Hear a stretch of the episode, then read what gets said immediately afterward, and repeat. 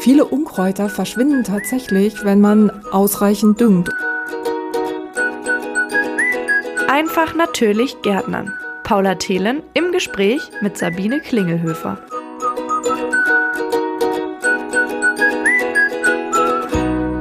Herzlich willkommen zu Einfach natürlich Gärtnern, dem Podcast für Gartennerds und Pflanzenfreunde und alle, die es noch werden wollen. Ich bin Paula Thelen und ich darf heute wieder Sabine Klingelhöfer mit Fragen löchern. Hallo Sabine. Hallo Paula, ja, löchere mich gerne. Heute soll es ja um die Probleme mit dem Rasen gehen. Rasen, ein riesiges Thema, wortwörtlich wahrscheinlich bei den meisten Gärten. Warum? Warum ist das ein wichtiges Thema? Ja, so ein bisschen frage ich mich das auch, muss ich sagen. Aber es, es ist einfach ein wichtiges Thema. Vielen Leuten ist das super wichtig. Ich kann es verstehen, dass die Leute so einen strapazierfähigen Rasen haben wollen, wo sie mal Federball spielen können oder rumbolzen und so. Ähm, für manche darf gar kein Unkraut drin sein. Okay, das kann man äh, so sehen. Und für manche ist es wirklich so ein richtiges Prestigeding, habe ich das Gefühl. Also der muss super sein und die Nachbarn sollen das auch gerne sehen können. Da kommt dann dieses drüben ist das Gras immer grüner dann zum Tragen wahrscheinlich. Ja, ja, genau. Ja, wie machen die das wohl und was macht er da alles nebenan und so. Ähm, ja, das stimmt. Und es ist auch ein ziemlich männliches Thema. Also meistens kümmern sich doch die Männer um äh, den Rasen. Ich weiß nicht, ob das damit zu tun hat, dass man mit Geräten zu tun hat oder es ist nicht so kompliziert. Äh, man muss nicht kleine Unkräuter rauszupfen, sondern man hat so eine große grüne Fläche. Ja, aber wir sind natürlich im 21. Jahrhundert. Wir wollen Gleichberechtigung leben. Also, liebe Männer, packt auch mal beim Gemüsebeet an und liebe Frauen, schnappt euch den Rasenmäher und äh, übernehmt mal das Prestigeobjekt eures Gartens selbst. Äh, und damit das natürlich auch klappt, hat Sabine wieder einiges an Fachwissen mitgebracht. Sabine, was sind die Top 3 Probleme, wenn man das Top 3 nennen kann? Also die meisten Leute haben Probleme mit Moos. Das ist echt Thema Nummer eins. Moos, Moos, Moos. Zweites Thema ist Unkraut im Rasen und das dritte ist äh, die Trockenheit, so die uns ja die letzten Jahre auch so ein bisschen begleitet hat. Dann würde ich sagen, ist das unser Konzept für diese Folge. Wenn wir mal vorne anfangen, Thema Moos. Warum ist Moos ein Problem im Garten? Wenn ich mir vorstelle, im Sommer barfuß über die Wiese zu laufen, dann ist Moos doch eigentlich schön weich, oder? Genau. Also rein sachlich, fachlich, neutral betrachtet äh, spricht überhaupt nichts gegen Moos im Rasen. Ich muss es nicht mähen, es ist weich, es ist schön grün und ähm, äh, gar kein Problem. Aber viele Leute möchten dieses Moos nicht da haben, wo das Moos gerne wachsen möchte. Äh, ein Punkt ist vielleicht schon, Moos ist nicht sehr strapazierfähig, also da kann ich nicht so freudig drauf rumbolzen, da ist dann schnell mal das Moos weg und dann ist da nackter Boden. Also wer so einen richtigen Spiel- und Spaßrasen haben will, für den ist Moos wirklich ein bisschen blöd. Okay, was sind denn die Ursachen für Moos? Also wenn ich es weghaben will, muss man ja wahrscheinlich vorne anfangen. Wie kommt es überhaupt dahin? Ich finde deinen Ansatz ganz toll. Genau. Warum ist es überhaupt da und was kann ich dagegen tun? Also Moos ist natürlich äh, sehr oft da, wo Schatten ist. Also unter Bäumen, im Hausschatten und so, da wächst Moos schon mal sehr gerne. Außerdem hat es sehr oft auch was mit dem Boden zu tun. Wenn der Boden so ganz verdichtet ist, dass das Wasser nicht gut abziehen kann, dann bildet sich sogenannte Staunässe und da, das findet Moos einfach sehr schön, sehr angenehm. Boden kommt auch ins Spiel, wenn der Boden zu sauer ist, auch dann fühlt sich Moos wohler als der Rasen. Und zwei andere Punkte spielen auch noch mit rein. Wenn ich äh, zu tief mähe, das mag der Rasen nicht, das Moos findet das aber ganz okay. Und schließlich, wenn ich beim Aussehen schon den Fehler gemacht habe und habe minderwertiges Saatgut genommen, das ist auch eine Steilvorlage für Moos, weil Moos kann sich da ganz gut durchsetzen und der Rasen ist da nicht so konkurrenzstark und äh, wird immer weniger und immer dünner. Jetzt wollte ich dich eben noch nicht unterbrechen, weil du so schön im Redefluss warst, aber du hast gesagt, zu tiefes Mähen ist nicht gut. Was heißt das überhaupt und warum ist es genau nicht gut? Also zu tiefes Mähen ist zum einen im Sommer nicht gut, weil das den Rasen sehr, sehr schwächt, aber es ist auch deshalb nicht gut, weil es dem Rasen grundsätzlich nicht gut tut. Der kann sich nicht wieder äh, so gut regenerieren nach dem Schnitt. Und immer wenn ich Dinge tue, die dem Rasen nicht so gut tun, tut es anderen, wie zum Beispiel dem Moos, gut. Oder das Moos kann sich da durchaus noch gut ausbreiten, wo der Rasen eben schwächer wird und kränklich wird. Was heißt denn überhaupt zu tiefes Mähen? Also zu tiefes Mähen sind unter vier Zentimeter Höhe. Das sollte man möglichst vermeiden. Okay, das heißt, man muss den Rasenmäher auch mal auf seine Einstellungen überprüfen wahrscheinlich. Ja, das sollte man sowieso. Also im Sommer, wenn es so richtig knacke heiß wird, dann sollte der Rasen sowieso mindestens mal sechs Zentimeter lang sein, weil dann der Rasen schon gleich den Boden beschattet und der Boden nicht so heiß wird und so austrocknet. Also ja, die Rasenhöhe ist äh, gar nicht so unerheblich. Und wenn wir jetzt die anderen Probleme mal angehen oder die anderen Ursachen für Moos, wir, wir, hatten angefangen mit Schatten. Das ist eine Ursache. Wie kann man denn da was gegen tun? Das Haus lässt sich nicht versetzen. Nee, und auch die alten Bäume, die soll man ja unbedingt stehen lassen, das ist klar. Man kann an seiner Einstellung natürlich was ändern. Also ich kann aufhören, partout dahin Rasen setzen zu wollen, wo er nicht gut wächst, äh, sondern im Schatten. Und Schatten ist dann der halbe Tag Schatten. Das ist schon eine schattige Lage. Da fängt Rasen an, zu mickrig zu wachsen. Also bei mehr als einem halben Tag Schatten da würde ich mir überlegen, kann ich da nicht so einen Bodendecker pflanzen, Pachysandra oder Winker. Da gibt es in den Gartencentern tolle Pflanzen, die da besser gedeihen. Was ist Bodendecker? oh, ja. Äh, Bodendecker sind Pflanzen, die niedrig bleiben und die den Boden schön dicht machen. Wenn man so über einen Friedhof geht, der sieht das auch oft auf den Gräbern, wenn so äh, eine Pflanzenart da so eine ganze Fläche bedeckt. Und es ist einfach super praktisch. Ich muss es nicht mähen, es wächst von alleine und das bisschen Unkraut, was da vielleicht hochwächst, das kann ich leicht ausziehen. Also solche schattenliebenden Pflanzen, die würde ich in den Schatten auch reinpflanzen und das mit dem Rasen an den Stellen einfach weglassen. Wenn ich meine Einstellung aber an den anderen Stellen in meinem Garten nicht ändern möchte, sondern da vielleicht wenigstens ein Stückchen Rasen haben möchte, ähm, wie gehe ich dann Schritt für Schritt vor? Also ich fange erstmal an damit, den Rasen möglichst tief zu mähen. Also an der Stelle ist es dann mal sinnvoll, den Rasen tief zu mähen. Und äh, dann geht es darum, das Moos, was schon da ist, möglichst zu entfernen. Da gibt es äh, sogar auch umweltfreundliche Moosentferner, wie das Finalsan Rasenmoosfrei. Ich kann es aber auch mit dem Vertikutieren machen. Und das ist? ähm, Vertikutieren, das ist... Ähm, da brauche ich ein spezielles Gerät zu, entweder ein motorbetriebenes oder ein Handgerät. Kann ich auch jeweils ausleihen in Gartencentern und damit äh, marschiere ich über den Rasen. Das kann so aussehen wie ein Rasenmäher. Hat so rotierende Messer und damit schlitze ich den Rasenboden zwei, drei Millimeterchen an und hole auf die Weise Moos und auch Unkraut raus. Vielleicht äh, können wir noch kurz über das Vertikutieren sprechen, weil das ist so ein bisschen zu einer Glaubenssache auch geworden. Eine Glaubenssache im Garten. Gerne. Ja, also äh, früher wurde gar nicht vertikutiert oder nur in seltenen Ausnahmefällen. Ich selber habe meinen Rasen noch gar niemals vertikutiert und der ist richtig schön weich und fluffig und schön. Heutzutage fangen die Leute an, viel zu früh zu vertikutieren. Ähm, es wird viel zu häufig vertikutiert. Es ist nicht die Standardmaßnahme. Man muss es nicht jedes Jahr machen. Was ist denn zu früh und was ist zu häufig? Also einmal im Jahr reicht dicke aus. Und zu früh ist auf jeden Fall im März. Das ist viel zu früh. Der Rasen ist gerade mal aus dem Winter äh, zurückgekommen. Der ist noch gar nicht ins Wachsen gekommen. Und dann jage ich da schon mit einer Maschine rüber und verletze seine Wurzeln. Das ist ganz, eine ganz blöde Idee. Also vor Ende April sollte man das nicht tun. Und am besten ist es, wenn man 14 Tage vorher schon die erste Düngung gemacht hat für den Rasen und dann, wenn der Rasen so richtig in Form kommt und ins Wachsen kommt, dann kann man sehr gut vertikutieren, dann verträgt der Rasen das auch gut und man hat viel weniger Probleme damit.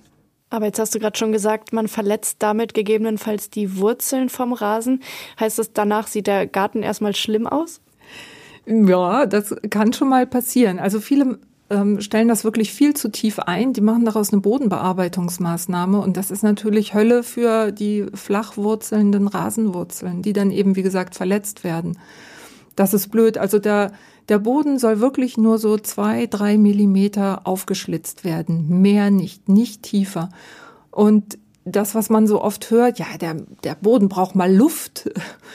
Also da habe ich so gar kein Verständnis für, weil Luft kommt in den Boden ganz anders, aber bestimmt nicht durch so eine Maschine, mit der ich oberirdisch so ein bisschen rumkratze. Luft kommt in den Boden, indem ich den Boden pflege mit Bodenhilfsmitteln, die den Boden auflockern und dafür Sauerstoff sorgen. Das waren dann zum Beispiel die Mikroorganismen, die wir schon ein paar Mal angesprochen hatten. Oder was ist da gemeint?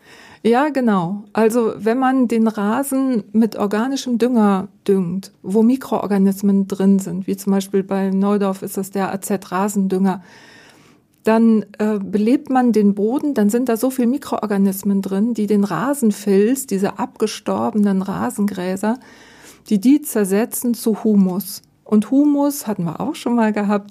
Der macht den Boden so richtig schön locker, sodass das aktiv wird. Da können sich äh, Krankheitserreger nicht so gut ausbreiten. Und äh, das ist die beste Möglichkeit, wie Rasenwurzeln richtig schön gut wachsen können und damit für richtig guten Rasen oberirdisch sorgen. Ich glaube, hatte eben mal angefangen mit Schritt für Schritt, wie komme ich zu einer schönen Rasenwiese. Ich glaube, wir haben diese Liste so ein bisschen verlassen. Wir waren, glaube ich, wir hatten gesagt, der Rasen muss zuerst gemäht werden und dann wird vertikutiert. Wie geht's dann weiter? Genau, dann hat man einen Riesenberg an Zeugs, was man äh, wahrscheinlich zum nächsten Grünschnitt an die Straße stellt oder durchaus auch kompostieren könnte. Und dann sieht der Rasen ein bisschen mitgenommen aus. Wenn man dann meint, da ist jetzt wirklich zu wenig Rasen, was häufig vorkommt, dann sollte man mit so einem Vertikutiermix, einer Rasensamenmischung nachsehen. Da gibt's von uns den TerraVital Rasensanierer. Damit kann man eben nach dem Vertikutieren das ausstreuen. Das sind schnell keimende Rasensamen und da ist auch noch ein Bodenverbesserer mit dabei. Und äh, auf die Weise wird dann die Fläche relativ schnell wieder grün. Wie lange dauert sowas?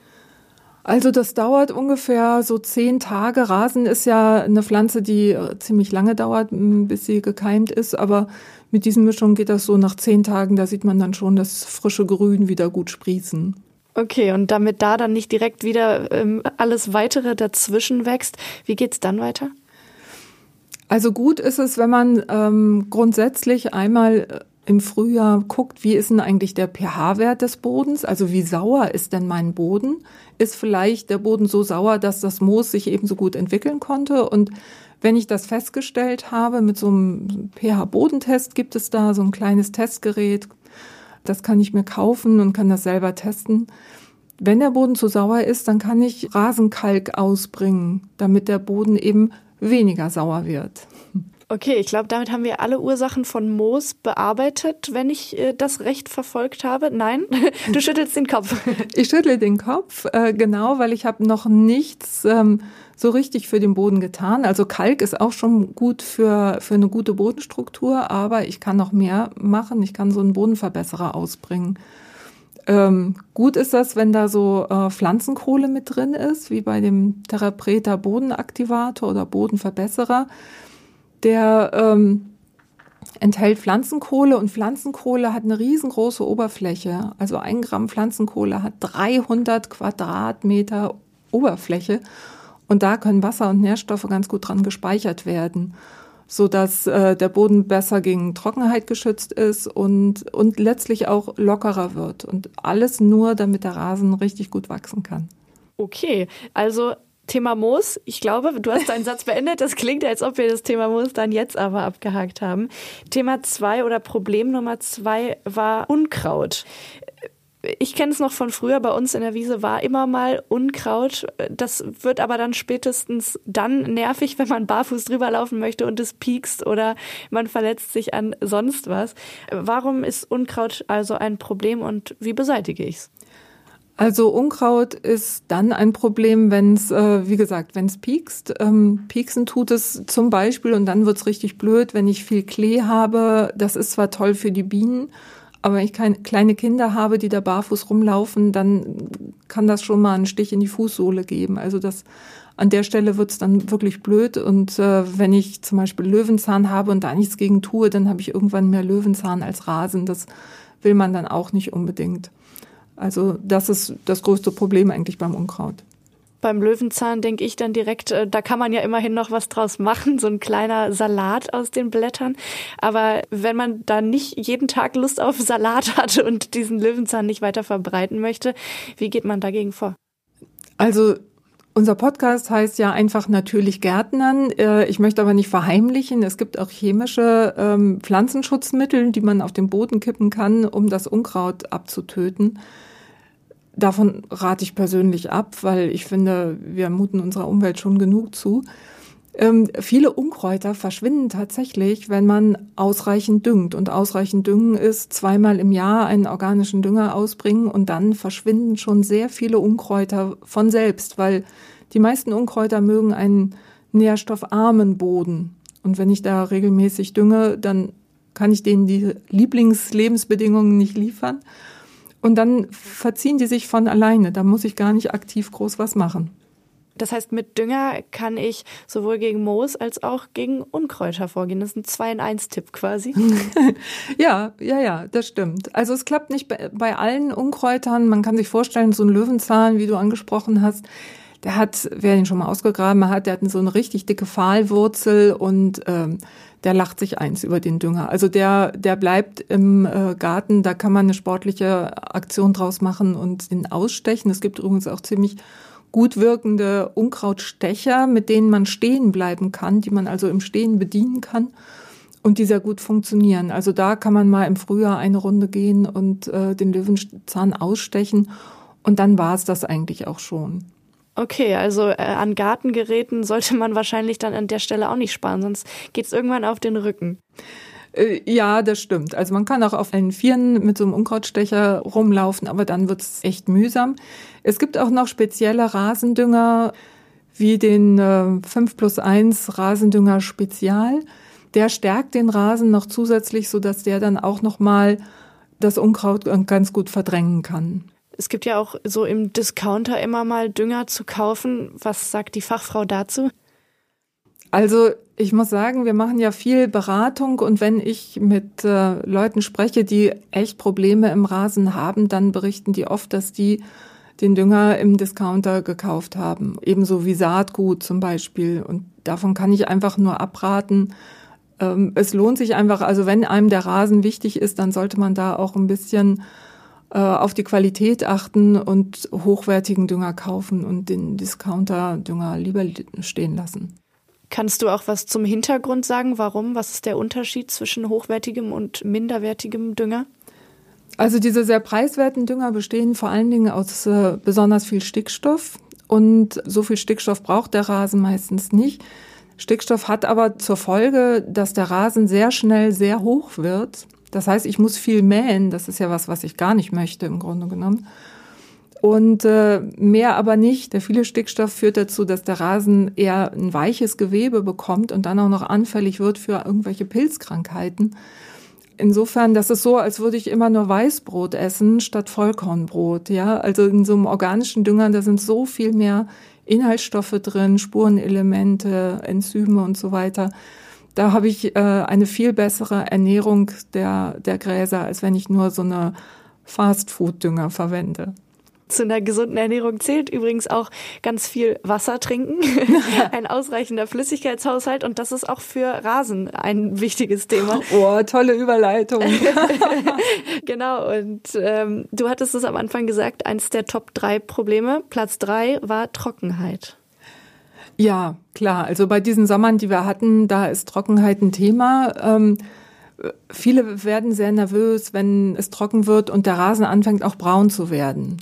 Das äh, kann ich verstehen, aber wer es einmal ausprobiert hat, den Rasen braun werden lässt ähm, und das entspannt erträgt, der wird beim nächsten Regenguss feststellen, der Rasen wird wieder grün. Also so ein Rasen, der kann wirklich richtig viel Trockenheit vertragen, der stirbt nicht komplett ab, das ist eher die Seltenheit.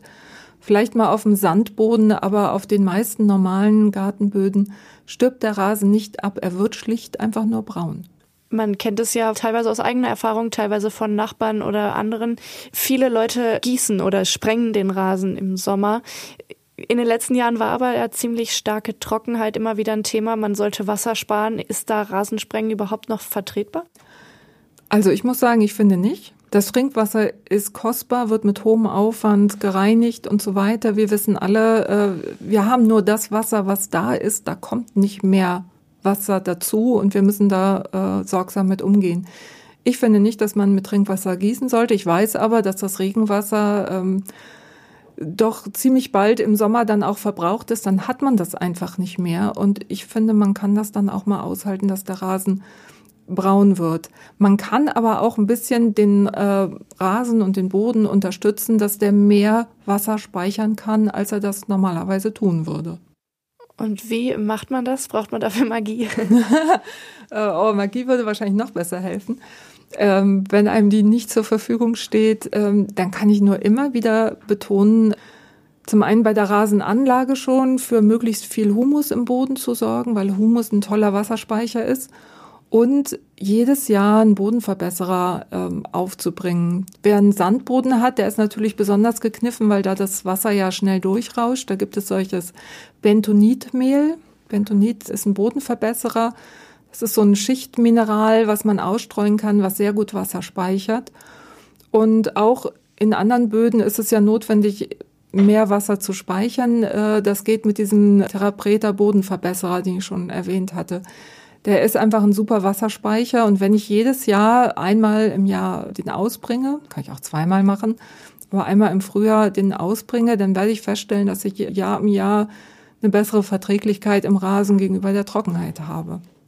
Aber braucht man das denn dann überhaupt, wenn du sagst, der Rasen überlebt sowieso auch ohne Wasser? da ich diesen Bodenverbesserer sowieso brauche, um die Struktur im, im Boden aufrechtzuerhalten, ist das einfach jetzt noch ein Zusatznutzen, würde ich mal sagen. Man muss sich einfach auch noch mal klar machen, wenn ich den Rasen immer mehr, dann trage ich immer dieses Schnittgut in der Regel ja ab. Die meisten haben ja so einen Auffangkorb. Und der Boden hat keine Chance, Humus zu bilden. Und Humus baut sich dann eben doch langfristig ab. Der Boden wird dann richtig fest und mit den bekannten Begleiterscheinungen, also eben Moos und der Rasen wächst schwächer. Deswegen muss ich den Boden pflegen, um langfristig den Rasen eben gut äh, zu erhalten. Also was würdest du zusammenfassen? Was sind die, die wichtigsten Tipps? Wir haben gestartet mit den Top drei Problemen. Was sind die wichtigsten drei Tipps äh, zum Abschluss? Es ist eigentlich ganz banal düngt den Rasen zweimal im Jahr, im Frühling und im Herbst, macht was für den Boden, verbessert den Boden, das ist Tipp Nummer zwei, und guckt alle paar Jahre, ob der pH-Wert okay ist oder ob ihr kalken müsst. Und dann hat man schon das Beste getan. Und wenn man dann noch einen richtig guten Dünger verwendet, einen organischen Dünger, keinen mineralischen, einen organischen Dünger, also dann, bei mir jedenfalls, sieht der Rasen ziemlich gut aus.